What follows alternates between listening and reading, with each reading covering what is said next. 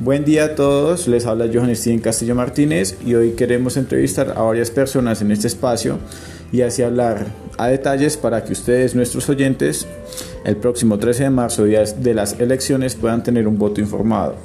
En esta ocasión nos acompaña el señor Ferneyate y le damos la bienvenida. Mucho gusto, mi nombre es Ferneyate Conde.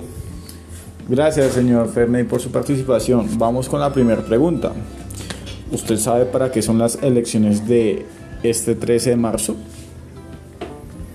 Congresistas, eh, al Senado y Cámara de Representantes. Mm, bien, eh, gracias por su respuesta y pues siguiendo con esta entrevista, ¿sabe usted qué función cumple la Cámara y el Senado en el gobierno?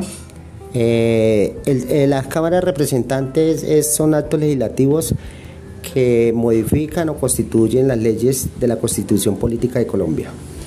¿Y el Senado? El Senado hace regir las instituciones legalmente constituidas en la Constitución Política. Eh, vale, señor Fernández. ¿Y tiene en claro el número de postulados? Los postulados son dos, eh, 2.801, van 919 al Senado, 404 eh, con las circuncisiones transitorias eh, para la paz.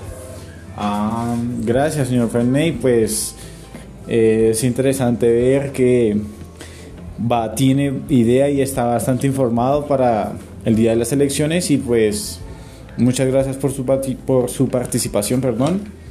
Y gracias, señor. Okay.